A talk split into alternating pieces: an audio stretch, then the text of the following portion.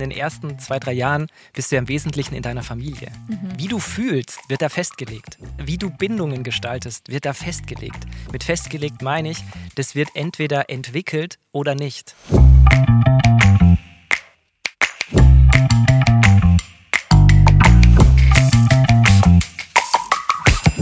Schloss mit lustig. Hallo und herzlich willkommen zu dieser Folge von Schloss mit Lustig, dem Podcast von WDL. Und ich freue mich so, so sehr, dass du eingeschaltet hast. Es ist ein großes Privileg, eine große Freude.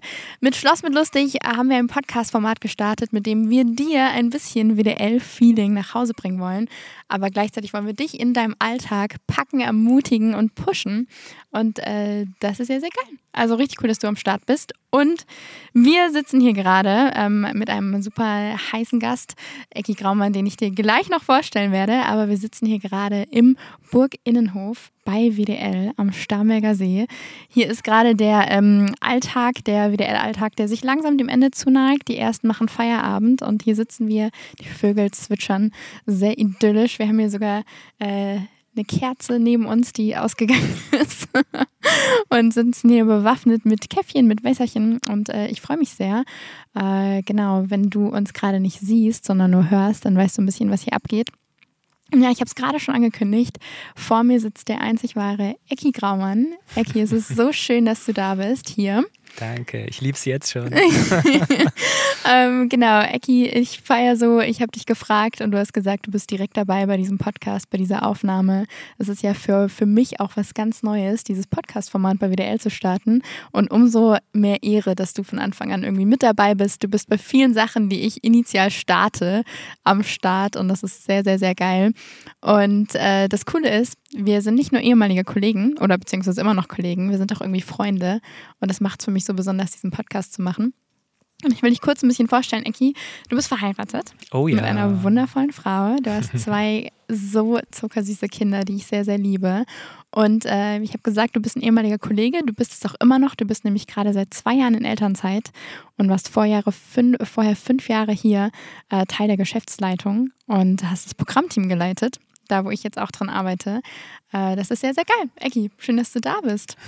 Danke. Was soll ich sagen nach diesem Vlog hier? Ja, schön hier zu sein. Yes. Ja. Ähm, Ecki, ich will dir natürlich auch noch Fragen stellen, damit man dich ein bisschen mehr kennenlernt. Oh, wow.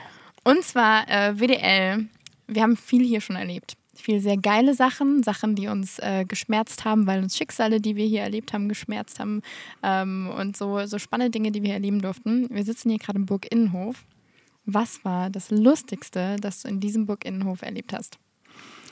also es ist ja der Ort, wo die Gäste hier reinspaziert kommen und dann immer so, oh, krass Burg und so. Ne? Also so diese. Es ist ja wirklich eine echte Burg. Also ja. wenn du dir das jetzt nicht vorstellen kannst, hier sind wirklich so, wie nennt man das, Burgzinnen oder diese Burgtürmchen, wir haben alles hier am Start. Mauern, Ritter. Ritter. Und ja. du siehst dann die äh, Kinder, die, wenn sie dann in ihr Zimmer reinkommen, so, oh krass, das ist eine richtige Burg, wo wir so sind das ist, glaube ich, was ich als, als Feeling am meisten mitnehme. Aber so richtig lustig ist das nicht. Was, was mir einfällt, was richtig lustig war, wir hatten mal als Programmteam eine Fortbildung. Da ging es darum, wie wir pädagogisch noch besser arbeiten könnten. Und äh, wir standen dann zusammen im Kreis und hatten so ein Seil. Und das Spiel war, ähm, man muss versuchen, jemanden über die Mitte zu ziehen. Und der, der über die Mitte gezogen wurde aus der Gruppe, der ist dann ausgestiegen. Äh, und wir hatten eine Person dabei, die, die mit Abstand die stärkste Person in der Gruppe war. Ähm, und wir haben da nicht drüber geredet, aber intuitiv hat sich das gesamte Programmteam verbündet gegen diesen einen. hey, sorry Mario, und, äh, und haben ihn als erstes rausgekickt, weil alle wussten, wenn der drin bleibt, keiner hat eine Chance gegen ihn. Und ähm, ich meine, es war halt irgendwie schon echt, wie soll man sagen, lustig, wie asozial wir uns da direkt verbündet haben. Nice, also lustig, asozial, alles äh, findet man bei uns Burg Innenhof. äh, sehr, sehr krass. Ich finde es jetzt so äh, spannend, nicht dabei gewesen zu sein. Ich kann es mir so nicht so ganz vorstellen. Aber äh, ja. Versuch er Erlebnispädagogik äh, einfach nur zu erklären. Ja, schwierig, gell? Ja, das stimmt, das ist echt schwierig. Ja, aber es ja, schwierig. Aber Ecki, ähm, jetzt habe ich ja, wir haben ja, dieser Podcast heißt ja Schloss mit lustig. Finde ich auch übrigens immer noch sehr, sehr geil, diesen Titel. Ähm, äh, das kommt ja so ein bisschen auf vom Sprichwort Schluss mit lustig. Wo machst du denn Schluss mit lustig? Also wo überschreitet bei dir jemand eine Grenze? Ja, also es gibt Grenzen, die ich überhaupt nicht will, dass überschritten werden. Also was gar nicht geht, ist jemanden beschämen. Mhm. Ähm, also ich will nicht, dass man mich beschämt. Witze auf meine Kosten sind okay, ähm, aber mich beschämen, das geht nicht. Gibt es was, was dich speziell beschämt? Was jetzt so einfällt? Also was, was löst irgendwie Scham bei dir aus? Mhm. Also es sind natürlich Sachen, die ich dann irgendwie schon mal früher so erlebt habe. Mhm. Und ähm, über meinen Namen wurden ziemlich viele Witze gemacht. Ecki, Eckhart, es gibt ja Meister Eckhart und so. Ähm, und das hat mich richtig, richtig lang sehr genervt, wenn Leute über meinen Namen sich lustig machen. Mhm. Ähm, aber ich merke, das ist immer weniger ein Thema, weil ich ja mittlerweile 35 bin äh, und irgendwie gestandener Familienpapa. So, ich habe meine Rolle gefunden, ich habe unterschiedliche Namen. Ähm, aber immer noch, wenn halt die Herzenshaltung ist, nicht Humor zu machen, sondern den anderen fertig zu machen. Mhm. Und ich, ich glaube, das spürt man sofort. Ja, ich weiß, was du meinst. Ja, sehr, sehr cool. Viel, äh, vielen Dank, sehr spannend. Äh, jetzt, Eki, haben wir ja schon gesagt, wir haben sowas über dich gehört. Du warst Programmteamleiter hier. Du, du kennst Jugendliche, würde ich sagen. Ähm, jetzt sind wir hier ja äh, junge Erwachsene kennst du, Kids kennst du.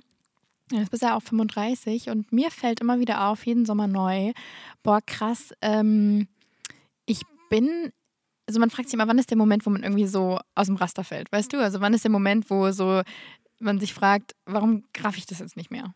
Ähm, und mir geht es manchmal so, wenn ich äh, Worte höre, Jugendworte, ähm, nicht nur so Sachen, die dann eh kein Jugendlicher benutzt, sondern wirklich, was wirklich so irgendwie benutzt wird. Und ich will dich da challengen. Ich werde dir jetzt ähm, zwei Worte nennen, die so verwendet werden, die auch bei uns äh, von unseren FSJlern so verwendet werden.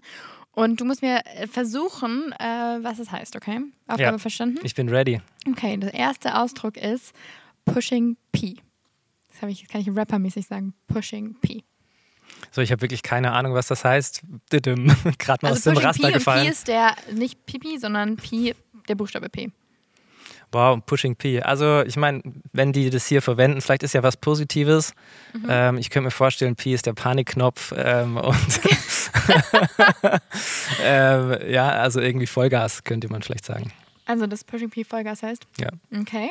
Soll ich dir mal erklären, was ja, das bitte. heißt? Okay, also ich habe das natürlich und das Peinliche ist, ich musste das nachlesen und googeln, was es heißt, ähm, weil auch ich bin da schon rausgefallen. Uh, Pushing P ist ein Lied eines US-amerikanischen Rappers namens Gunnar and Future Feet Young Thug. Okay? okay, okay. Schon mal ein Begriff. Der wurde am 12. Januar 2022 veröffentlicht, also noch relativ frisch. Und P steht für Player also mit Pushing P, das heißt so ein bisschen Keep It Player. Aber ähm, der Rapper, dem ist wichtig, dass äh, das für Echtheit steht, für Authentizität, für Realness, für Real sein. Das P steht für also für Keep It Real. Also es soll durchwegs positiv verstanden werden. Und äh, Pushing P, obwohl es eigentlich Pushing Player heißt und Player eher so ein bisschen negativ besetzter Begriff ist, steht es für Ehre und ehrenvolles Verhalten. Ehre. Also würde ich sagen, für diesen Podcast Pushing P, oder? Ja, Pushing P, come on. und ähm, das zweite Wort, mit dem ich challengen will, ich finde es ein bisschen, also eigentlich einfach, weil es schnell erklärt, aber ähm, muss man erstmal drauf kommen. Ich weiß, vielleicht sage ich es auch gar nicht richtig. Sus. Sus. Also S-U-S. So wie Sus. diese französische Chansonsängerin. Mhm, ja, ja, tatsächlich. Diese war Z-A-Z, gell? Z-A-Z, ja. Äh, ja, Sus. S-U-S. Sus. Ähm, wie, wie würde, würdest du das sagen? Weißt du das? Ähm, boah, guck mal, der Typ da hinten, der verhält sich voll sass. Oh, wow. das hat dir jetzt weitergeholfen, oder? Ja, danke dafür.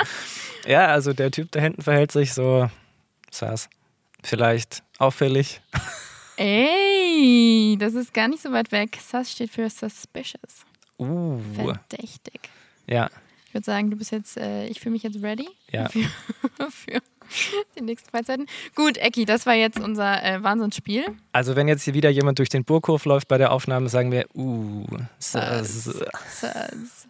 Ja, äh, ich fühle mich, fühl mich ein bisschen wie wenn deine Mama so vorm Handy sitzt und mit diesem einen Finger irgendwie probiert, sich was bei, so fühle ich mich, wenn es um so Dinge geht. Hey, willst du dich gerade mit meiner Familie anlegen? Hast du was über meine Mutter gesagt eigentlich? über meine. Nein, genau, so fühle ich mich. Aber ich würde, was machen wir gerade? Perfekte Überleitung, nämlich auch schon zum Thema.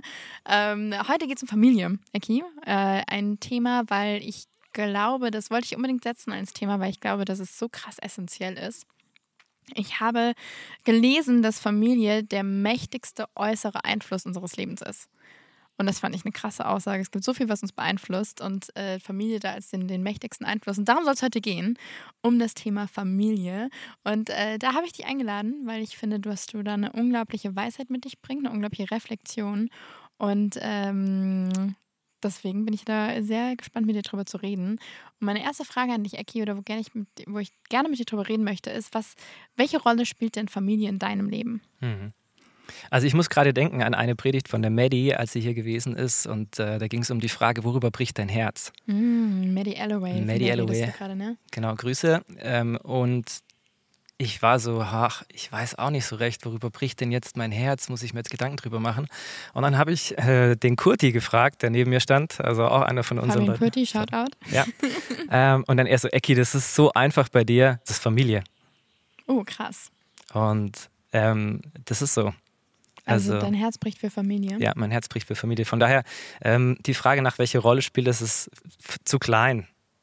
Also es ist nicht nur eine Rolle irgendwie in meinem mhm, Leben, neben ich bin Programmteamleiter gewesen oder ich bin hier dies, das, jenes, sondern Familie, das ist Identität, das ist Zugehörigkeit. Das ist richtig groß. Wow, also auch krass, so das in, diesen, in dieses Konzept zu packen, weil wenn ich an dieses, an diese Frage damals denke, und das ist ja eine sehr essentielle Frage, so wofür bricht dein Herz, ähm, dann denke ich immer gleich irgendwie an wo ist auch ein Auftrag für mich, in die Welt rauszugehen. Also ich habe da irgendwie so, ich gefühlt, die Frage impliziert beim immer so ein bisschen missionarischen Ansatz so gefühlt. Und gleichzeitig liegt der auch voll nah, ihn einfach in Familie zu setzen. Also was ist näherliegenderes als das?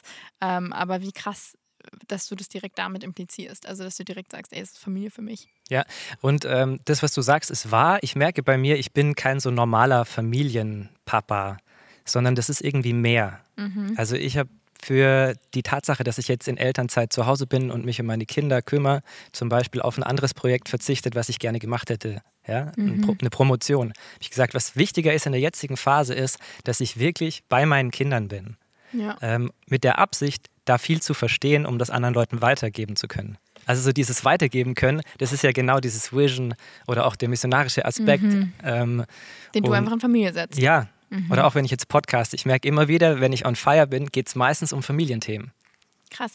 Wenn du jetzt sagst, du bist nicht so ein normaler Familienpapa, was wäre denn ein normaler Familienpapa in deinen Augen? Der normale Familienpapa ähm, sieht seine Hauptverantwortung darin, die Familie finanziell zu versorgen. Mm, okay. Und das bedeutet für viele, dass sie in der Elternzeit, also dass sie zwei Monate Elternzeit machen, weil das finanziell eben so gefördert wird. Ähm, und dass sie ihre Zeit hauptsächlich verbringen mit den Kindern in den Zeiten am Wochenende, im Urlaub und halt nach Feierabend. Das heißt, lass mich das mal richtig verstehen ähm, oder du oder uns, uns so richtig damit reinnehmen. Du bist seit zwei Jahren zu Hause ja. und kümmerst dich um deine Kinder. Ja. Das heißt, das ist ja schon irgendwie anti ich will nicht sagen antizyklisch, aber anti dem, wie es oft gelebt wird. Und ja. es war dir so wichtig, also dein Herz schmerzt da so sehr, dass du dich sogar darin ausdrückst, dass du sagst, es ist mir wert, zwei Jahre da rein zu, da rein, also jetzt seit zwei Jahren da nur da rein, also nur in Anführungszeichen da voll reinzugehen. Ja, genau, ausschließlich da rein zu investieren oder im Wesentlichen da rein zu investieren, das ist genau der große Unterschied. Und ich bin auch richtig happy, weil es gibt ganz, ganz viele Dinge, die ich, was jetzt so das Kleinkinderleben angeht, sonst gar nicht mitbekommen hätte. Zum Beispiel? Also diese Entwicklung von Bindung, mhm. die ähm, ja im Prinzip am Anfang ganz stark gegeben ist zwischen der Mama und dem Baby, weil sie ja sind wie ein Körper und dann erfolgt bei der Geburt diese erstmalige Trennung, aber die sind miteinander verbunden. Und als Papa komme ich ja da erst so richtig rein in diese Beziehung. Und dann zu sehen, es gibt so viel, was äh, zwischen mir und meinen Kindern abläuft, vorsprachlich. Mhm. Ähm, aber vor allem halt deshalb, weil sie ganz viel Zeit auch mit mir verbracht haben. Krass. Also großen Respekt, dass du da den, äh, diesen Schritt gegangen bist. Ich finde es irgendwie mutig. Also ich finde es krass mutig, da so reinzugehen. Hast du da auch schon auf die Fresse für bekommen? Ja, schon. Was sagen dann Leute so? Naja, also auch persönlich, ne? Wir haben weniger Geld da zur Verfügung. Mhm. Und ich spüre da schon manchmal dann so diesen Schwanzvergleich, sorry, aber so dieses, oh wow, äh, was verdienst du so? Mhm. Ach krass, deine Frau geht jetzt Teilzeit arbeiten. Aha, so. Das sagt keiner so direkt, aber das ist schon was, was ich spüre. Also wo ich, wo ich am ehesten mit einem Minderwert konfrontiert werde, weil ich so denke, boah krass, ich will, ich will auch zeigen können, dass ich es beruflich drauf habe. Mhm. Krass, verstehe ich. Ähm, wie würdest du denn sagen, das, wir haben jetzt gerade gesprochen, so deine präsente Rolle, so als Papa, wie du in Familie reingehst, wie du ähm, das lebst, wofür dein Herz bricht für Familie. Wenn wir jetzt sagen, Familie ist der mächtigste äußere Einfluss in unserem Leben, wie hat Familie beeinflusst, wer du heute bist? Also, ich, ich stelle die Frage für mich nochmal, ob ich sie richtig verstanden habe. Ja? Mhm. Ich, ich stelle die Frage gerne Leuten, die ich noch nicht so gut kenne, und dann frage ich so: Was haben deine Vorfahren in den letzten 200 Jahren gemacht und wie prägt dich das heute?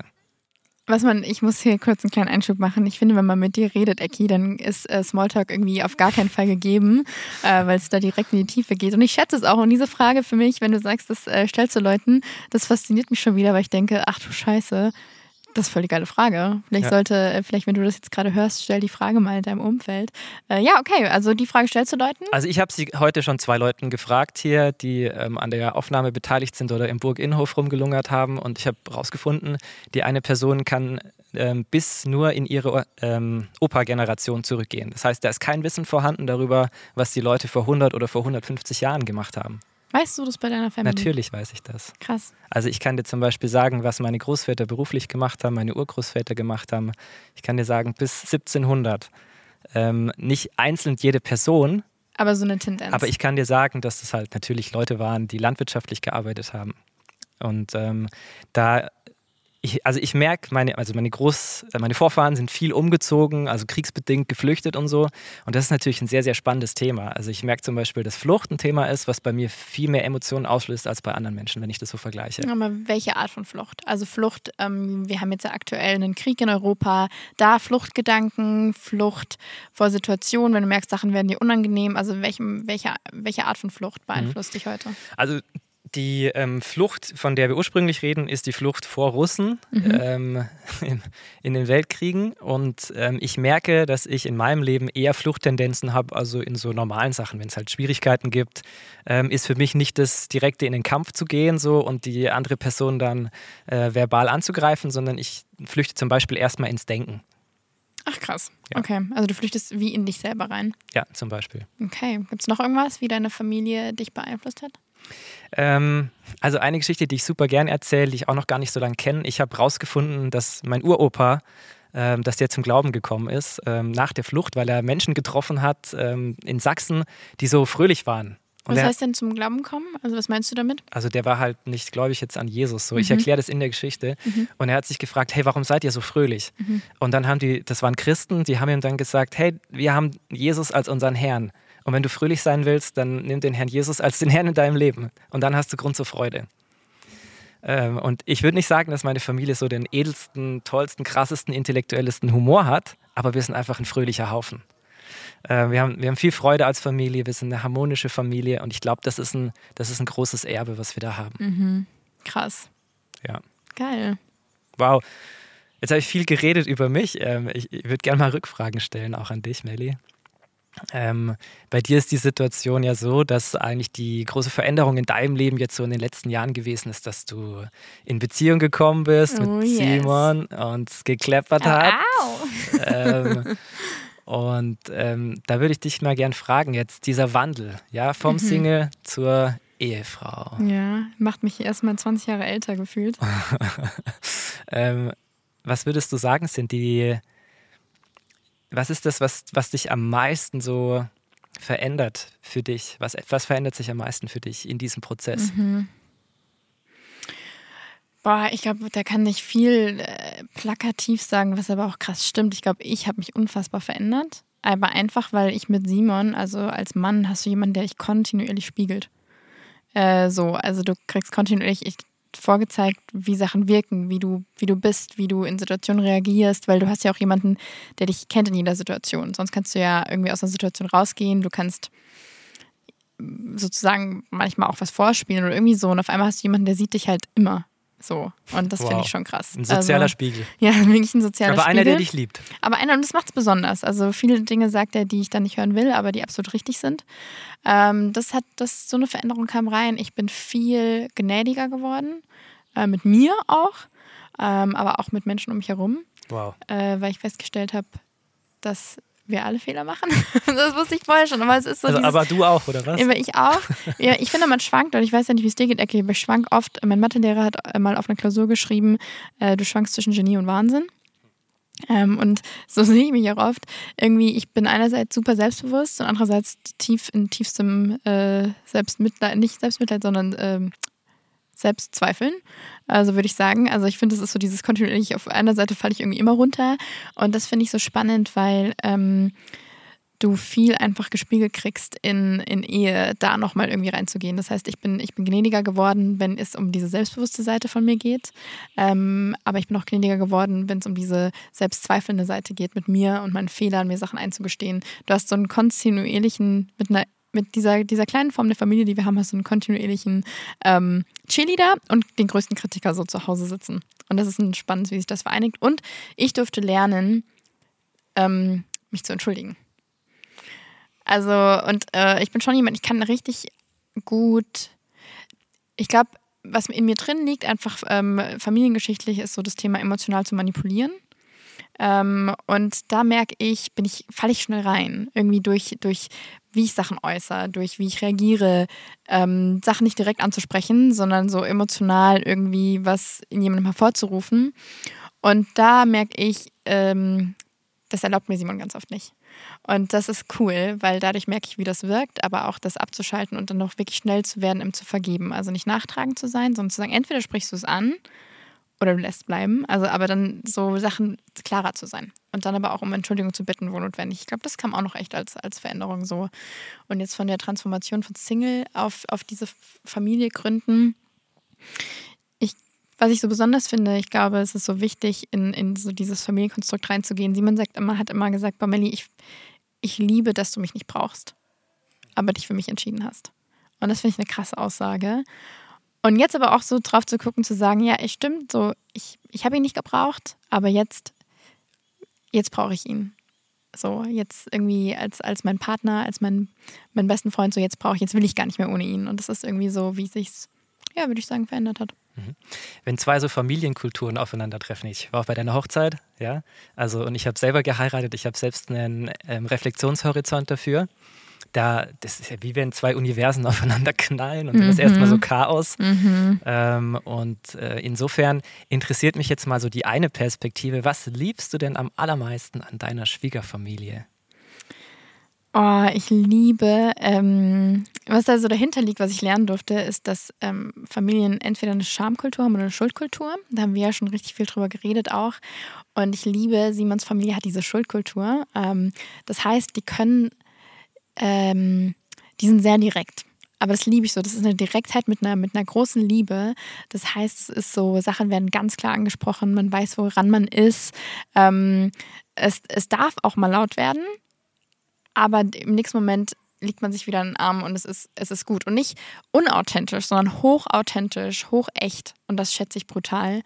Und ähm, meine Schwiegermama hat mal gesagt, Melli, in meinem Herzen ist ein Platz, da steht dein Name.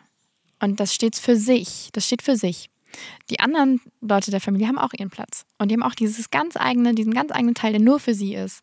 Und das macht so besonders. So, weil Liebe einfach nicht weniger wird, wenn man sie teilt. Und das durfte ich irgendwie lernen, das durfte ich verstehen, da reinzuwachsen und auch Platz finden. Ich glaube, das war so spannend, sich diesen Platz zu nehmen, Platz zu finden. Und das liebe ich sehr. Ich liebe sehr, wie ich da aufgenommen wurde. Und dann ein Platz für mich ist, der, den gibt es so für niemand anderen und der darf so bestehen. Und das ist ultra besonders. Ja. Weil man kommt ja in so Familiengeflecht rein, ne? Also du kommst ja irgendwo rein, äh, da, da sind Systeme, da sind Rituale, da sind Traditionen, da sind irgendwelche Sachen. Und da, da kommst du neu rein. Du bist eine neue Person, die aber ihr eigenes Gepäck mitbringt. Und ich finde es ja so spannend. Ich finde Familie, das ganze Thema. Da laufen Leute mit entweder sehr schwerem Gepäck was sie mitbringen, mit sehr leichtem Gepäck oder mit dem Gepäck, wo sie gar nicht mehr merken, was es eigentlich mit ihnen auslöst. Aber ich glaube, Gepäck bringen wir irgendwie immer mit. Und das ist so das Spannende, was, was macht man damit? Ja. Aber wie war das für dich, äh, reinzustarten in eine neue Familie? Äh, was, wie hast du dich da erlebt, irgendwie ähm, in, diese, in diese Familie zu starten? Also zunächst mal mich berührt dieses Bild, dass man Raum schafft für die Leute, die so einheiraten. Mhm. Äh, ganz toll. Und also es gibt viele sozusagen, die zu meiner Familie gehören. Mhm. Ich glaube, das ist wichtig, um so ein bisschen zu verstehen, wie für mich Familie ist. Wenn du in meiner Familie heiratest ähm, und dann halt Verwandtschaft einlädst, dann kommen da einfach gleich mal 80 Leute. Das ist krass. Meinen ganzen Cousins, Cousinen und Ähm, also das ist einfach toll, ja. Wir sind, zu Hause sind wir ähm, vier Geschwister. Ähm, und Das ist ja die, schon mehr als der Durchschnitt in Deutschland. Ja, also zwei Prozent der Familien haben vier oder mehr Kinder in Deutschland. Das ist krass. Ja, Herzlichen Glückwunsch zu den 2%. Ja, wow, also ich gehöre zu diesen 2%. Ähm, und also das finde ich echt besonders. Mhm. Und in meiner Familie ist es eben so, die Geschwister von meiner Mama haben auch jeweils vier Kinder. Oh, wow. Und ähm, da haben mittlerweile eben auch einige geheiratet. Äh, das ist einfach eine, das ist richtig eine Sippe. Das ist wirklich eine Sippe. Das ist wirklich schon so ein eigener Stamm, den ihr gegründet habt. Ja, wirklich. Ähm, mein Uropa wird jetzt 90, der lebt auch noch. Ach, krass. Ähm, mein Sohn hat jetzt kürzlich gesagt zu mir, nachdem wir so Verwandtschaftstreffen hatten, jemand hat geheiratet von der anderen Seite, dann hat er danach gesagt, oh Papa, ich habe voll viele Opas. Was für eine Aussage. Das ist krass. Weil er hat recht. Ja, das ist krass. Das sind einfach mal vier. wow. Und mit dem Uropa, der über, also der 90 wird, hat er Fang gespielt so. Ehrlich? Ja, und ich kenne, also alle vier Uromas haben noch gelebt, als ich auf der Welt war. Wow. Und zwei davon kenne ich richtig gut. Krass. Also so, dass sie wirklich ähm, mich mitgeprägt haben. Ähm, das ist jetzt nicht so genau deine Frage beantwortet, aber ich habe das gesagt, was mir wichtig ist dazu zu meiner Familie. Äh, geil, äh, Eckhard Graumann. Aber welche Frage hast du denn jetzt beantwortet? Also so ein bisschen diese Frage, wer, wer sind denn eigentlich mein, wer ist meine Vorstellung von Familie? Ich, ich rede da von vielen, von Leuten, die, die irgendwie dafür stehen. Und dann hast du halt, du hast Unterschiedlichkeiten in den Kleinfamilien und du hast aber dann ähm, auch eine Kontinuität in diesem Gesamtgeflecht. Und ich glaube, das ist eine Sache, die auch besonders ist. Ich glaube, viele, die in Deutschland von Familie reden, reden halt vor allem von der Kleinfamilie ähm, und haben diesen großen Bezugsrahmen vielleicht nie so richtig kennengelernt. Dieses ganze Große meinst du? Ja. Ja, vor allem, ja, da gibt es ja die unterschiedlichsten Konstellationen. Ich habe zum Beispiel nur noch einen Opa. Ähm, und das ist schon krass, ne, weil das automatisch dann ein, ein kleineres, äh, kleineres Gefecht schafft. Oder man hat mit den ganzen, die man alle hat, nichts zu tun irgendwie. Also man hat irgendwie keine, keinen Bezug zu denen. Ja. Und es sind einfach nur irgendwelche Leute, die du random irgendwo hast in einem Stammbaum, aber einfach nichts über sie weißt. Also würdest du sagen, für dich war das ein großer Schatz mit so einer, mit so, mit so einer Großfamilie oder? Auf, auf jeden Fall, weil so die, wie kann man das machen, Frage in vielerlei Hinsicht beantwortet. Mhm. Also bei uns gab es immer irgendwie kleine Kinder. Also das heißt, ähm, dieser, diese Weisheit reißt nicht ab. Du siehst, wie machen das die anderen, wie kümmern die sich drum, du kannst im Zweifel nachfragen. Ähm, das sind ja einfach ähm, vertrauensvolle Beziehungen, Mhm. die innerhalb der Verwandtschaften, der Familie vorhanden sind. Krass. Und ähm, ja, also ich meine, ich habe mich zum Beispiel mit meiner Oma echt viel schon auch so gestritten, weil sie so von der Argumentationslinie her war, äh, so wie es früher war, war es besser. Und ich war eher immer so, nee, so wie es sich weiterentwickelt, ist es richtig gut. Ähm, aber diese Konflikte gehabt zu haben ähm, oder auch, auch geschichtlich viel einfach mitzubekommen, Geschichten gehört zu haben, ich finde, das sortiert einen total ein. Und ähm, also die Verwandtschaft meiner Frau, die sind auch alt geworden, die Leute. Das heißt, auch eine alte Familie, auch eine Familie mit viel Wissen darüber, wie es äh, in der Vorfahrenschaft gewesen ist. Und das ist halt total spannend, das aufeinanderprallen zu lassen und was Neues damit zu gestalten. Ja. Und ihr habt was Neues gestaltet. Ja. Was mich ein bisschen zu dem Punkt bringt, den ich unbedingt anbringen will. Ja, dann äh, Attacke, würde ich sagen. Weil ich glaube, das auch so relevant ist einfach für die jungen Erwachsenen. Los. Ja, pass auf. Mir ist aufgefallen, dass ähm, Männer und Frauen heutzutage rollenidentisch, fast rollenidentisch aufwachsen. Okay, erklär mir das mal. Also wir ähm, können alle das Gleiche machen, die gleichen Wege einschlagen. Also du meinst, wir haben eine, eine immer angepasstere Chancengleichheit. So ist es, ja. Und ähm, wir, wir gehen also die gleichen Wege. Meine Frau und ich, wir haben beide studiert. Ähm, wir haben dann beide gearbeitet. Wir haben beide Ausdauersport gemacht. Wir haben da beide ähm, unsere Hobbys gehabt. Ähm, wir haben den Haushalt so einfach aufgeteilt. Wir haben im Prinzip, also ob das jetzt der Mann oder die Frau macht, das war irgendwie alles gleich. Ähm, und ich habe den Eindruck gehabt, in dem Moment, wo wir angefangen haben, Familie zu gründen, also mit der Heirat ähm, und dann aber darüber hinaus vor allem mit dem Kinderkriegen, ist diese, diese Gleichheit in eine große Krise gekommen. Weil ich war nicht schwanger. Ich habe nicht also so diese Schwangerschaftsübelkeit und diese, diese krassen biologischen Veränderungen durchgemacht. Ähm, ich habe nicht ein Kind auf die Welt gebracht. Ähm, und das hört sich jetzt so, so wie soll ich sagen, so einfach an. So, ne? Sie hat ein Kind auf die Welt gebracht. Nein, sie hat dieses Wunder erlebt, dass aus ihrem Körper ein lebendes Wesen rausgekommen ist. Zweimal. Das ist heftig. Das ist so, so ein krass prägendes Event. Ähm, und auch was dann, also was sich mit dem Selbstbild, Körperselbstbild meiner Frau im Positiven entwickelt hat durch das ähm, äh, Mama-Werden, das ist unglaublich. Ich habe das auch erlebt, aber ich habe den Eindruck, ich bin dadurch irgendwie männlicher geworden, Mhm. ohne dass ich sagen würde, das widerspricht jetzt einer, ähm, einer Gleichheit. Mhm. Aber ich habe irgendwie so den Eindruck, dass man so, ähm, dass also so, ich würde sagen, Franzi wurde weiblicher und ich wurde männlicher. Und ich würde zum Beispiel sagen, wenn jetzt eine Frau sich die ganze Nacht um das Kind gekümmert hat, was irgendwie alle halbe Stunde aufwacht, ähm, dann würde ich sagen, boah, das ist so ein krasses Identitätsbestärken von wie du bist als Mama. Und wenn Okay. ich das als Mann mache, würde ich sagen, oh männlich. Okay. Das heißt, es ist nicht was Gegensätzliches, aber irgendwie so ein irgendwas was Rollenschaffendes und sowas voll Konflikthaftes. Was ist da der Konflikt? ähm, wer bin ich, wenn ich keine Hobbys mehr habe? Wenn ich kein, mich nicht definiere über meine Rolle und meinen Beruf, sondern wenn ich auf einmal hineingeschmissen bin in ein, ich, ich, ich bin jetzt verantwortlich dafür, meinen Kindern die Welt zu erklären. Das ist so was völlig Neues, Großes, Krasses. Und die wollen wissen, wie Mama und Papa sind und wie sie miteinander umgehen. Also das, also, oder, oder sie beobachten alles. Also für mich ist, glaube ich, die Krise vorher, habe ich gemerkt, geht es auch viel darum, ums Darstellen.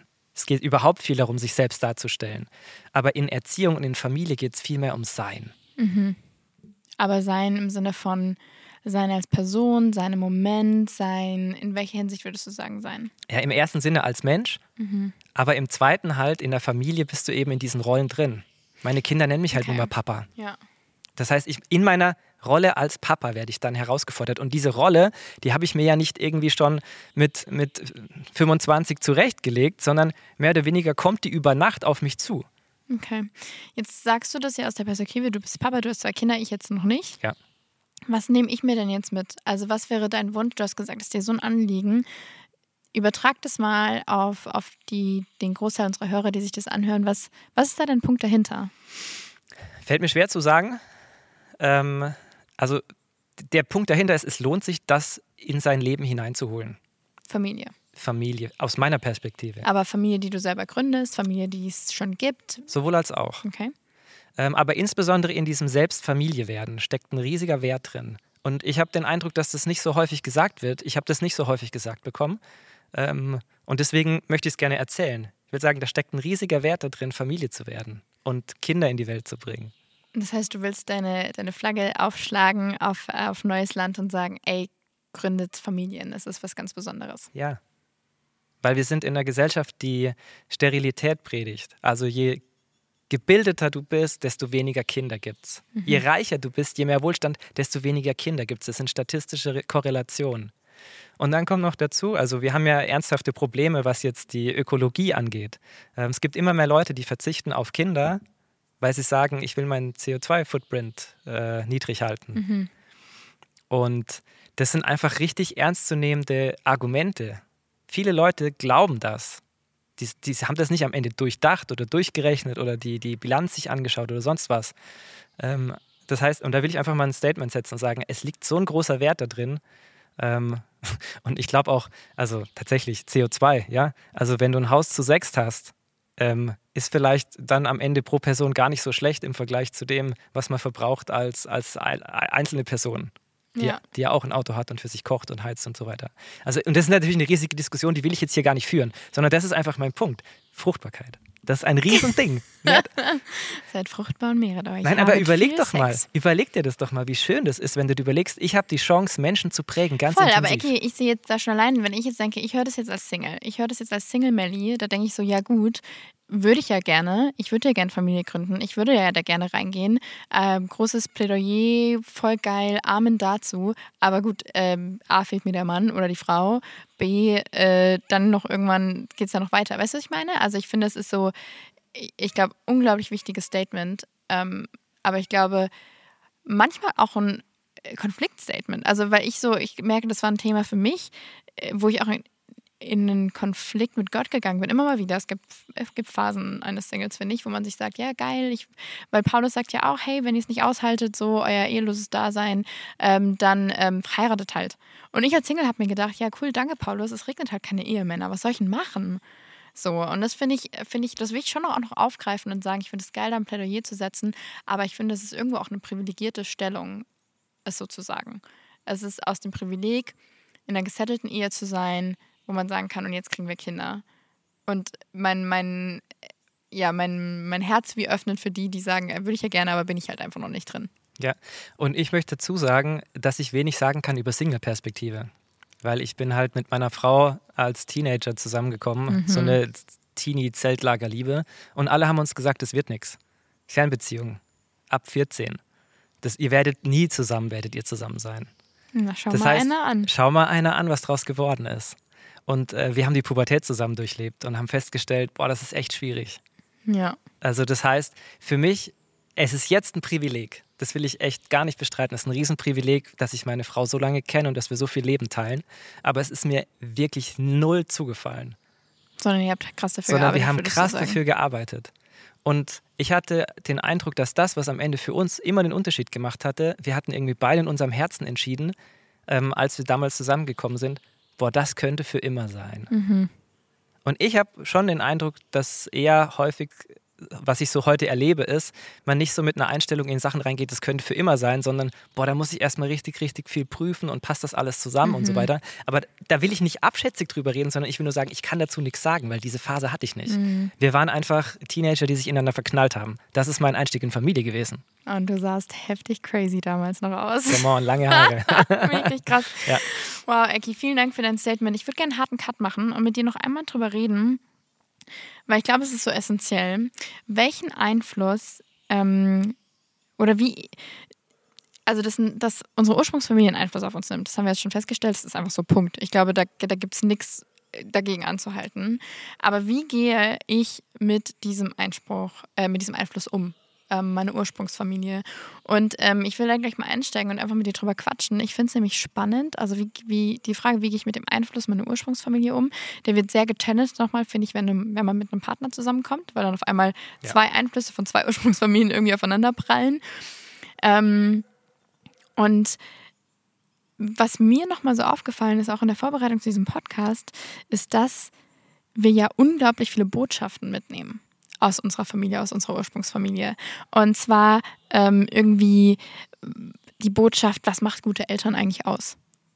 Welche, so eine Botschaft über Geschlechterrollen, ähnlich wie es du gerade schon beschrieben hast, mit wer, wer ist denn Mama, wer ist denn Papa? Du, du irgendwie du siehst, was du selber hast als Kind, du siehst, was andere Kinder haben, du bildest dir irgendwie aus all diesem gewusten Bild ähm, mit irgendwie der Botschaft über Ehe, was wird vermittelt über Ehe, was wird vermittelt über Single-Dasein, was wird vermittelt über, über körperliche Zuwendung, über Berührung, ist das was, was diese Familie lebt, was sie nicht lebt, äh, welche Einstellung Familie hat ähm, zu Gott, zu anderen Konfessionen, zu Religion generell. Und ich, ich finde das so spannend, ähm, weil ich mich selber immer wieder konfrontiert sehe mit dieser Frage, welchen Einfluss hat meine Ursprungsfamilie auf mich? Und oder wie gehe ich damit um? Da ist, glaube ich, würde ich sagen, und das ist jetzt meine Frage an dich, ob du es auch so siehst, der erste Schritt, sich diesen Mustern irgendwie bewusst zu sein. Also mir bewusst zu sein, ah, es hat einen riesen Einfluss auf mich den kann ich gar nicht abstreiten. Selbst wenn ich sage, boah, ich bin so verletzt von meiner Ursprungsfamilie, ich will mich damit null mehr auseinandersetzen, selbst das hat ja irgendwie einen Einfluss. So. Und äh, ja, siehst du das auch so? Also siehst du, dass, dass man dem begegnet mit, ich muss mir erstmal darüber bewusst werden oder was wäre so dein Take on auf die Frage, so wie gehe ich mit dem Einfluss meiner Ursprungsfamilie um? Ja, also das kann ich nur unterstreichen und highlighten. Es ist viel krasser, als du es gesagt hast. Wenn du dir überlegst, in den ersten zwei, drei Jahren bist du ja im Wesentlichen in deiner Familie. Mhm. Und da wird deine soziale und emotionale, neuronale Normalität geprägt. Mhm. Wie du fühlst, wird da festgelegt wie du Bindungen gestaltest, wird da festgelegt. Mit festgelegt meine ich, das wird entweder entwickelt oder nicht. Wenn du es nicht entwickelt hast, wirst du den Rest deines Lebens unter Umständen Schwierigkeiten haben. Krass, okay, ja. Und bis zum siebten Lebensjahr, sagt uns die Neurowissenschaft, wird darüber hinaus noch viel mehr festgelegt. Deine Normalität, dein Normal wird da gelebt. Das heißt, dein Normal ist dann in einer gewissen Weise ähm, konstant, das ist dann fest. Und damit ist also diese Prägung der Herkunftsfamilie enorm. Mhm. Und jetzt muss man sich klar machen, was passiert denn, wenn man das als problematisch erlebt? Das ist das, was in der, in der biologischen Pubertät eigentlich ja stattfindet, dass eine ähm, Abgrenzung stattfindet, ein sich davon wegentwickeln, wegdrücken. Wenn man sich das jetzt aber vorstellt wie ein Prägestempel, ist es ja am Ende nur das Gegenteil. Oh, okay. Also- das heißt, du siehst quasi, wenn in dem Beispiel jetzt, dann ist die eigene Familie das Objekt, wo du dich gegendrückst und damit wie so den Gegenstempel Es bildest. verstärkt sich ja nur. Also wenn jetzt die Familie zum Beispiel super religiös ist und du versuchst dann ins A-Religiöse zu gehen, dann bist du immer noch in deinem Bezugspunkt auf der Religionsebene. Das stimmt. Ja. Mhm. A-religiös. Du versuchst dann das genaue Gegenteil davon. Kommst also wahrscheinlich nie zu dem hin, was du eigentlich wirklich suchst. Nämlich? Na, das kann man im, äh, kann man, kann ich pauschal nicht sagen. Vielleicht, ähm, was früher viele, also noch vor drei Generationen hat man in der Erziehung damit gedroht, wenn du nicht spurst, hole ich den Vater. Und dann gibt's was. Dann wirst du geschlagen. Das wussten die Leute. Mein, Ja. Urgroß, also mein Uropa ist noch geprügelt worden, wenn er sich nicht verhalten hat. Ich bin so froh, dass meine Frau nicht damit droht, mich zu holen. Also das ist so viel, so viel schöner, dass, dass da Veränderung in den Generationen stattfinden kann. Also so, so sehe ich das. Krass. Also halten wir fest, äh, sich damit auseinanderzusetzen ähm, und sich diesem Einfluss bewusst zu werden, äh, ist groß gewinnbringend. Ich, ich will es vielleicht auch nochmal konkreter machen. Ähm, du hast gefragt nach Mustern. Und Muster sind natürlich toll, weil sie Sicherheit bieten, aber auch problematisch, weil sie wie Zwänge sein können. Wenn man jetzt feststellt, man hat immer wieder die gleichen Probleme, zum Beispiel man wechselt irgendwie die Schule, kommt in eine neue Klasse, selbe Probleme. Du wechselst aus der Schule in die Uni und stellst fest, ich krieg's einfach nicht hin, Freundschaften zu schließen. Oder ich habe Schwierigkeiten mit meiner Ernährung. Ich krieg's, obwohl ich jetzt weg bin von zu Hause, nicht hin. Oder ich habe hier ein Suchtpotenzial. Oder irgendeine Schwierigkeit, wo du so merkst, egal in welchen Kontext ich gehe, es ist immer konstant da. Dann lohnt es sich da mal wirklich hinzuschauen, was ist denn in der Familie da? Also wenn man sich mal fragen würde, so für die zehn wichtigsten Themen, was sind denn die Gebote in meiner Familie? Wie wurde geredet über Essen? Wie wurde geredet über Sex? Wie wurde geredet über Geld? Was sind die Gebote, die ähm, in dieser Hinsicht wichtig sind? Ja. Und das mal rauszuarbeiten, ist super spannend. Und dann rauszufinden, so wie beeinflussen sie mich noch heute, weil vielleicht hast du den einen Punkt, ne, wo du irgendwie immer hängen bleibst, aber dir dann die Frage zu stellen, welche Punkte gibt es denn da noch? Also was ist da noch irgendwie unter der Decke, das ich noch nicht äh, aufgedeckt habe oder was noch nicht, was noch nicht präsent ist? Und ich glaube, da kommt, da kommt viel hoch. Und ich glaube, es lohnt sich da reinzuschauen, auch wenn man denkt, vielleicht ist das Kapitel Familie ein Konzept, das bei mir nicht aufgegangen ist. Ähm, und da dann reinzuschauen, zu sagen, aber ich, ich, ich gehe in diese Verletzung vielleicht nochmal rein oder in dieses Kapitel, dass ich so, diese Truhe, die ich so ungern aufmache und schaue rein, was ist da alles. Und selbst wo es gut läuft, ich meine auch da zu überlegen, boah, was sind Dinge, die so gut laufen und das liegt da und daran. Also ich glaube, dieses Bewusstsein schafft einfach eine unglaubliche Klarheit und eine Art, Sachen dann absichtsvoll weiter zu prägen. Ja, und auch so eine Freude, wenn du so weißt, das kann ich einfach, weil es mir meine Familie geschenkt hat. Also in meiner Familie sind zum Beispiel viele Handwerker. Jetzt, ich bin der erste Geisteswissenschaftler, so, ja. Aber einfach zu merken, ich habe so ein Verständnis dafür, wie man Dinge in Ordnung halten kann. Wie man Sachen irgendwie gestaltet. Wie man was konstruiert. Mein Papa ist Entwickler. Ähm, das, ist, das ist ein Riesending. Geil. Also ich bin anders Theologe als Leute, die schon seit, weiß ich nicht, fünf Generationen Theologen sind. Krass. Ich finde ähm, da spannend, weil du gerade von Theologie hast, einen spannenden Punkt. Wir haben ja so viele Familien. Also als ich frisch Christ geworden bin, okay, will ich kurz mit reinnehmen, was da, da habe ich viele lustige Dinge gedacht oder einfach, weil es für mich dann so logisch war. Ich dachte, mit Jesus haben wir eh alles. Ähm, und deswegen war es für mich so unverständlich, als ich dann das erste Mal gehört habe, dass Scheidung, dass es das unter Christen gibt. Da bin ich quasi schön wieder vom Glauben abgefallen, weil ich so dachte, hä, in Jesus haben wir doch alles. So. Und da gibt es auch nichts, was man nicht klären kann. Also wieso gibt es denn Scheidung? So. Ähm, und dann durfte ich da auch drin wachsen. Ich durfte äh, wachsen in meinem Christsein ähm, und habe festgestellt, es ist, ein, es ist ein Thema und Christen sind auch nur Menschen sozusagen. Finde es aber so spannend, wenn wir doch Familien haben, die brav sonntags in den Gottesdienst gehen, die ähm, ständig in Kontakt mit Jesus sind. Irgendwie. Und, und das in ihre Familie reinbringen. Wieso schaffen die es nicht, dass Jesus so ihr Innerstes und ihre Familie zutiefst verändert. Also wieso gibt es so viele Familienkonflikte, gerade in gut christlich sozialisierten Familien oder auch außerhalb? Also es gibt keine Unterschiede. Also weißt, es gibt keine Unterscheidung, dass man sagen kann, in christlichen Familien gibt es weniger als in nicht christlichen Familien. Die Statistiken sind komplett gleich. Wieso ist das so? Wieso ist das so? Das ist erschreckend. Ja, es ist erschreckend. Ja. So. Nicht, dass Christen die besseren Menschen werden, aber irgendwie weiß ich nicht, habe ich das Gefühl, da ist eine andere Grundlage oder ein anderes Verständnis von Familie, von Zusammengehörigkeit. Wieso gibt es da so viele Familienkonflikte? Also ähm, letztendlich ist, das ist jetzt eine theologische Frage auch, gell? Also ich glaube, die Schöpfung, wie Gott sie gemacht hat, ist gut, ähm, aber sie ist in vielerlei Hinsicht so, so unvollständig. Also sie ist offen für, dass Dinge falsch laufen. Das sehe ich. Also sie ist offen für Zerbruch. Mhm.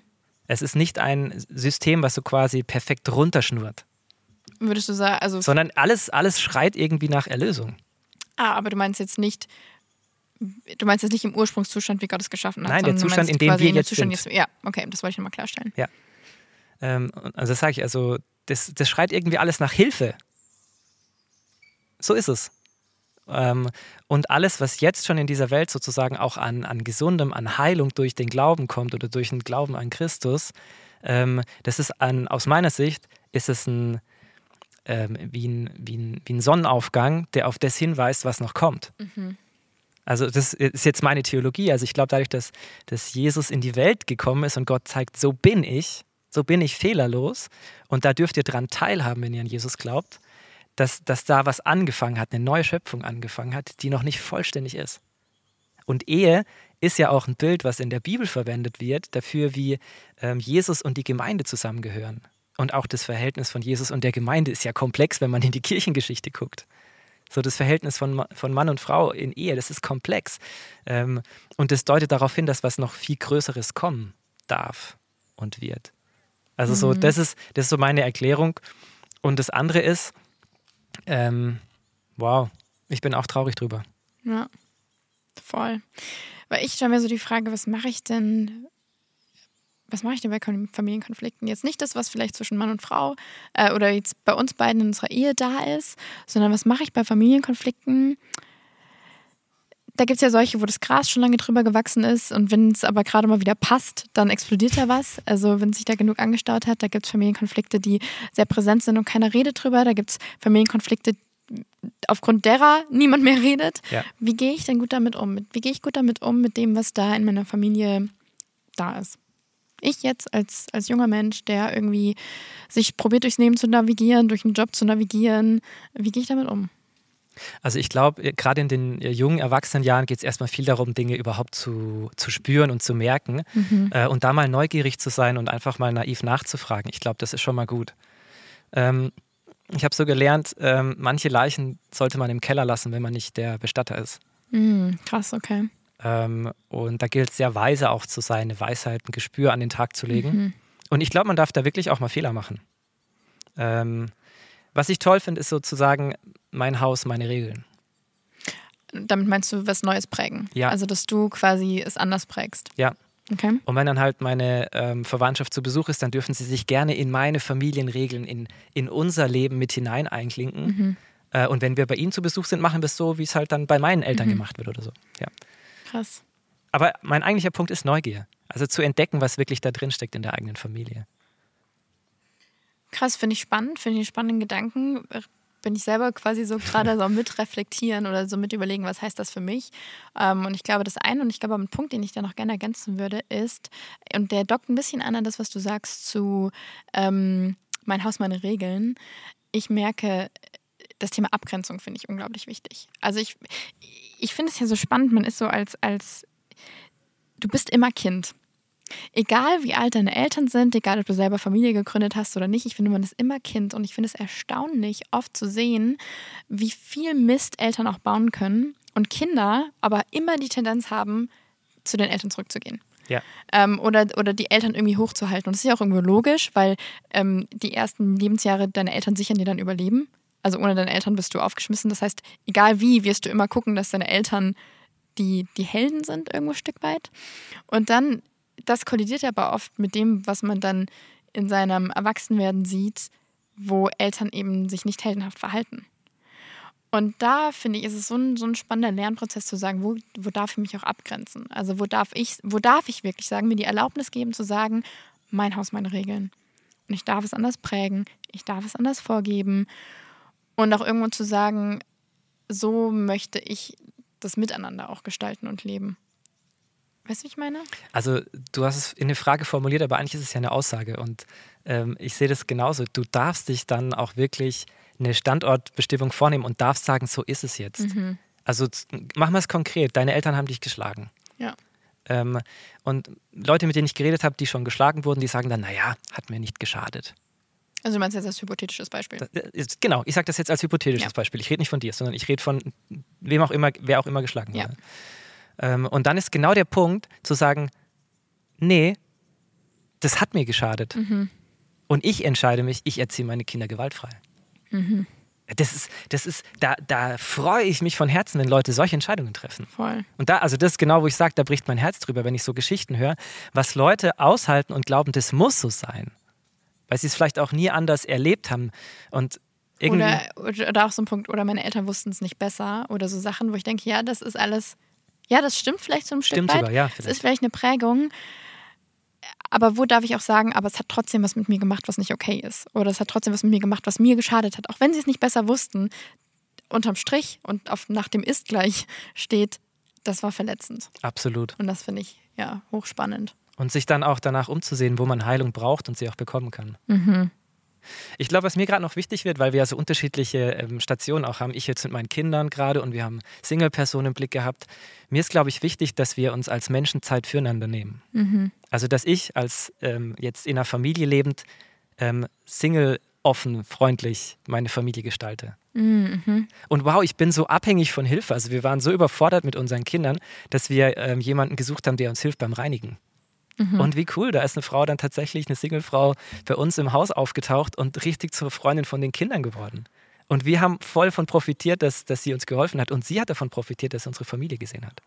Und dergleichen mehr. Das ist jetzt nur ein konkretes mhm. Beispiel. Also, dass man halt äh, nicht den Fehler macht und denkt, als, als Familie hängt man nur noch mit Familien ab. Voll. Und das finde ich aber so wichtig, ich glaube, in jeder Lebensphase, weil was ich da so, so spannend finde, als Single will man ja irgendwie in Beziehung sein. Ja. Und dann ist man in Beziehung und dann will man Familie starten. Und dann ist man in Familie und denkt sich, wann kann ich eigentlich mal wieder endlich alleine aufs Klo gehen? ähm, und, und, und er freut sich so an den, denkt so, oh, ich Singles rafft, was ihr da habt. Und ich glaube, so, da, da ist für mich dieser, dieser Satz, den ich so liebe oder der mir so aufs Herz geschrieben ist, Zufriedenheit ist keine Emotion, sondern Fokus. Also wo, wo darf ich, wo darf ich zufrieden sein, ähm, weil ich mich auf das Gute fokussiere, weil ich mich darauf fokussiere und gleichzeitig, und das, äh, den, die Offenheit zu haben, zu sagen, ich, ich bleibe nicht geradlinig auf meine, in meinen Phasen, sondern ich, ich lade ein. Und ich glaube, da ist ein unglaublicher Profit. Also mein Mann und ich lieben es, mit, mit dir und deiner Familie abzuhängen und in diesen Familienwahnsinn irgendwie ja, reinzustoßen. Wahnsinn, ja. und, ähm, und da reinzukommen. Und es ist, wir profitieren da unglaublich von, euch da so zu erleben. Ähm, ich kannte dich noch ohne Kinder, jetzt mit Kindern zu erleben. Ähm, da dürfen wir so viel lernen und gleichzeitig auch dankbar sein für die Phase, in der wir gerade sind. So zu wissen, hey, wir haben eure Kinder dann für eine Zeit und dann gehen wir auch wieder heim. so und wir schlafen richtig gut und wir schlafen durch und wir schlafen so lange wir wollen. Okay, ähm, aber ähm, und diese und jede Phase so zu genießen, so offen zu sein für die Phase des anderen, das finde ich eigentlich ein mega mega cooler mega cooler Gedanke irgendwie ähm, in Familie. Ich will ähm, dir noch eine letzte Frage stellen. Und zwar, oder mit dir über eine letzte Frage reden. Was würdest du sagen, ist Gottes Bild von gesunder Familie? Und wir haben jetzt die Gesamtheit. Also wenn wir von Familie reden, wir haben heute über so viele verschiedene Familienkonzepte geredet. Wir haben von Familie geredet, die ich habe als Ursprungsfamilie, Familie, die ich selber irgendwie gründe. Ähm, also wir hatten so viele Aspekte von Familie. Äh, Familie, die ja, den Aspekt, den wir noch gar nicht beleuchtet haben, äh, Familie, die nicht blutsverwandte Familie ist. Also ich finde ihr seid für mich auch Familie. Ähm, so. Und, und meine Freunde sind für mich irgendwo auch Familie. Und also das ist ja irgendwie auch ein Teil, der in dieser Debatte irgendwie, irgendwie mitschwingt. Und wenn wir all das jetzt so als Gesamthaft, für was wir geredet haben, als Paket zusammenschnüren, was würdest du sagen? Eine ganz simple, Kleine, einfache, simple entspannte Frage. Frage. Was ist Gottes Bild von gesunder Familie? Eckhard Gaumann. Antworte jetzt. ja, also für mich ist so diese, diese Vorstellung halt, dass Familie ähm, was, was ist, was wächst. Mhm. Was, ähm, also natürlich Liebe, ja, ist, ist das, worum es geht. Mhm. Miteinander mhm. ist, worum es geht. Ähm, das sind ja aber jetzt alles auch schon mal Attribute, die sich äh, auf alle Arten von Beziehungen beziehen. Ähm, vielleicht ist es auch, auch Einheit in der Vielfalt. Also, dass man irgendwie mit manchen Leuten enger sein darf als mit anderen. Mhm. Dass man in gewissen Grenzen drin ist. Ähm, ich glaube, Gottes Blick auf Familie ist auch, dass sie ein Stück weit Bestimmung ist. Weil ich bin gesetzt in der Familie. Da bin ich. Ähm, und irgendwie kann ich das dann auch annehmen und akzeptieren. Mhm. So. Weil ich werde da hineingeboren, ich habe die Gene meiner Eltern ich, und so weiter. Ich, da bin ich gesetzt. Ähm, und ich glaube, so Gottes Blick auf, auf Ehe, so abstrakt kann ich dir, kann ich dir nicht so einfach so sagen. Aber was ist? Ähm, Gott ist ja der, der die Menschen geschaffen hat und der hat sie als ein Mann und eine Frau geschaffen ähm, und hat da hinein den Auftrag gelegt, in dieser Welt zu sein, Familie zu sein. Also das mhm. heißt, die Familie ist das Gebilde, auf das Gott seinen Segen setzt und sagt, ihr dürft euch vermehren. Das muss man sich ja mal überlegen, von, von dem Moment an, wo man die Möglichkeit hat, sich zu vermehren als Familie. Das ist ja Open End in dem Sinne. Also nicht unendlich, es gibt Grenzen, aber was da entstehen kann, über ein paar Generationen, was da entstehen kann, das ist, das ist ein Riesending. Und ähm, ich glaube, sich dessen bewusst zu sein, dass, dass das nicht ein Statussymbol ist, Kinder zu haben, sondern dass es ein wesentlicher Teil der Bestimmung ist. Und da rede ich jetzt nicht von ähm, irgendwie nur so drei oder fünf Leuten, sondern von der Gesamtheit. Also es gibt ja auch Leute, die, ähm, deren Bestimmung ist es eben nicht, verheiratet zu sein. Mhm. Und die sind genauso Teil der Familie. Mhm. Sie sind genauso gesetzt. Mhm. Und sie sind genauso wichtig in Familie. Die gibt es in meiner Familie. Ich habe da ein Verständnis dafür. Ja? Auch für die Herausforderungen, die da so drin sind. Ähm, aber Gott setzt dich in eine Familie rein. Das ist wie so, das ist so das größte Schicksal eigentlich, mhm. weil es ja so mächtig ist und dich so prägt. Ja, krass. Also diese, diese Gesamtheit von Familie, diese Gesamtheit von von allem, was er so, was da ist, mit jedem mit seiner Bestimmung. Und das fand ich gerade nochmal äh, coole, ja, so, so coole Schlusswörter. Die Familie ist größer, als wir es oft denken, betrachten. Und ähm, ich glaube, wir dürfen die Einladung aussprechen für alle, die sich vielleicht erstmal nicht Teil der Familie fühlen. Ähm, und da die, große Herzen, äh, offene Herzen haben und offene, offene Arme, wirklich zu sagen, hey, du, auch du bist Teil der Familie. Ähm, und das finde ich mega schön. Und Ecki, äh, jetzt abschließend, also äh, Familie-Thema, da so, so Strich drunter, will ich dir noch eine Frage stellen, die ich äh, jedem meiner Gäste oder jedem der Gäste dieses Podcastes stellen möchte. Was ist, und auch mal wieder was ganz Simples, was ist dein größter Wunsch an diese Generation? Und wir reden ähm, an die Generation junger Erwachsener, die gerade sich durchs Leben manövrieren. Was ist, was ist dein größter Wunsch an diese Generation?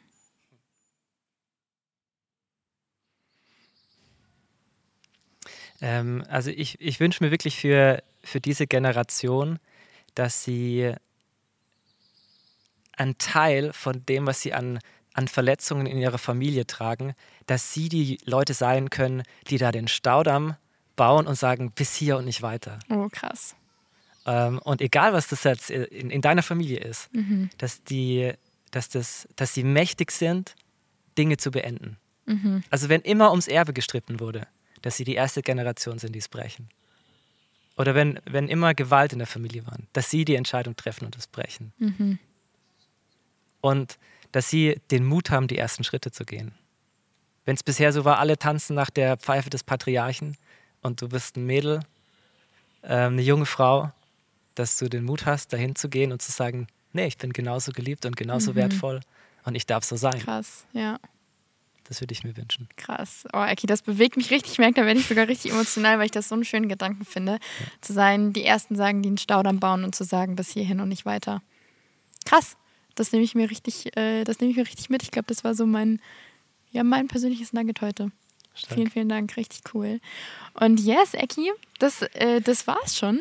Äh, das war unser Gespräch zum Thema Familie. Vielen, vielen Dank, dass du dir Zeit genommen hast ähm, für diesen Podcast, da auch so ehrlich zu werden über das Thema Familie. Ich finde, das ist ja irgendwo was Identitätsgebendes ähm, und Identitätsdefinierendes. Und deswegen bin ich so dankbar, diesen, äh, ja, dass du den Mut hattest, hier mit mir am Start zu sein. Und ich genieße das sehr, wo wir Projekte zusammen machen Und yes, wenn dir diese Folge gefeiert, äh, gefeiert hat, wenn du sie gefeiert hast und sie dir gefallen hat, dann äh, sei doch das nächste Mal gerne wieder dabei und schalte ein. Und wenn du sonst irgendwas hast, was du Ecki sagen möchtest, diesem Podcast sagen möchtest ähm, oder einfach ausdrücken möchtest, dann kannst du uns super gerne schreiben an schlossmittellustig.wdl.de. Und äh, das war's. Vielen, vielen Dank fürs Einschalten, fürs Zuhören. Und äh, ich sage Tschüss, Ecki. Tschüss, ihr Lieben. Servus. Und äh, tschüss, bis zum nächsten Mal. Tschüss.